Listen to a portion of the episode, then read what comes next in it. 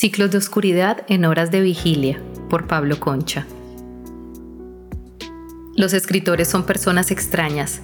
Se fijan en cosas que nadie ve, pero se les pasan las más obvias. Tal vez nadie nunca debería enamorarse de alguien que escriba. En todo caso, no sé si mi amor por ella era secreto.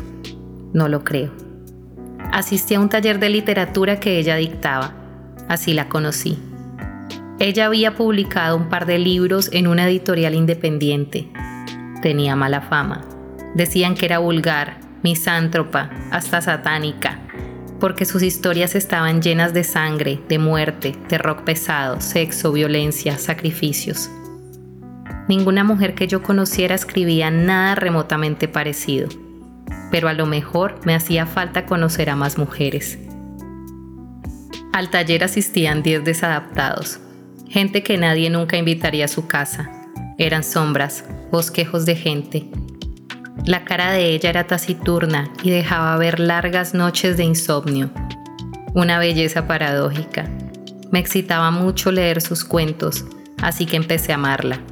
Los hombres somos así de brutos, eso se sabe.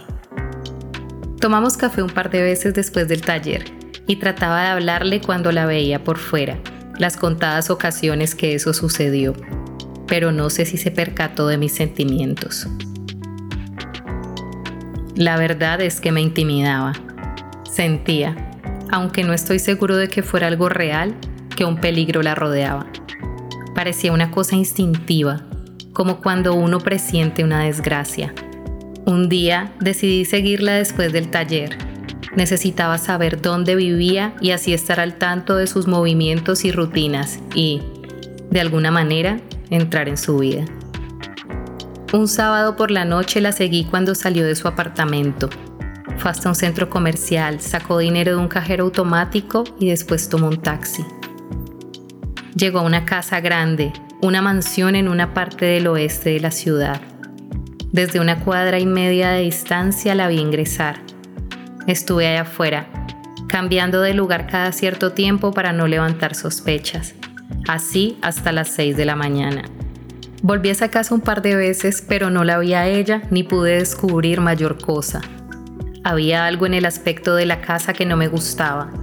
Me sentía observado, pero a la vez era como si la casa fuera un cascarón, como si por dentro hubiera un vacío inmenso que me miraba ¿Podía el vacío tener ojos, ser voraz y desear a alguien? ¿Ese vacío me había estado esperando? Es una pregunta que me hago todos los días, casi siempre a la misma hora, casi siempre en el mismo lugar.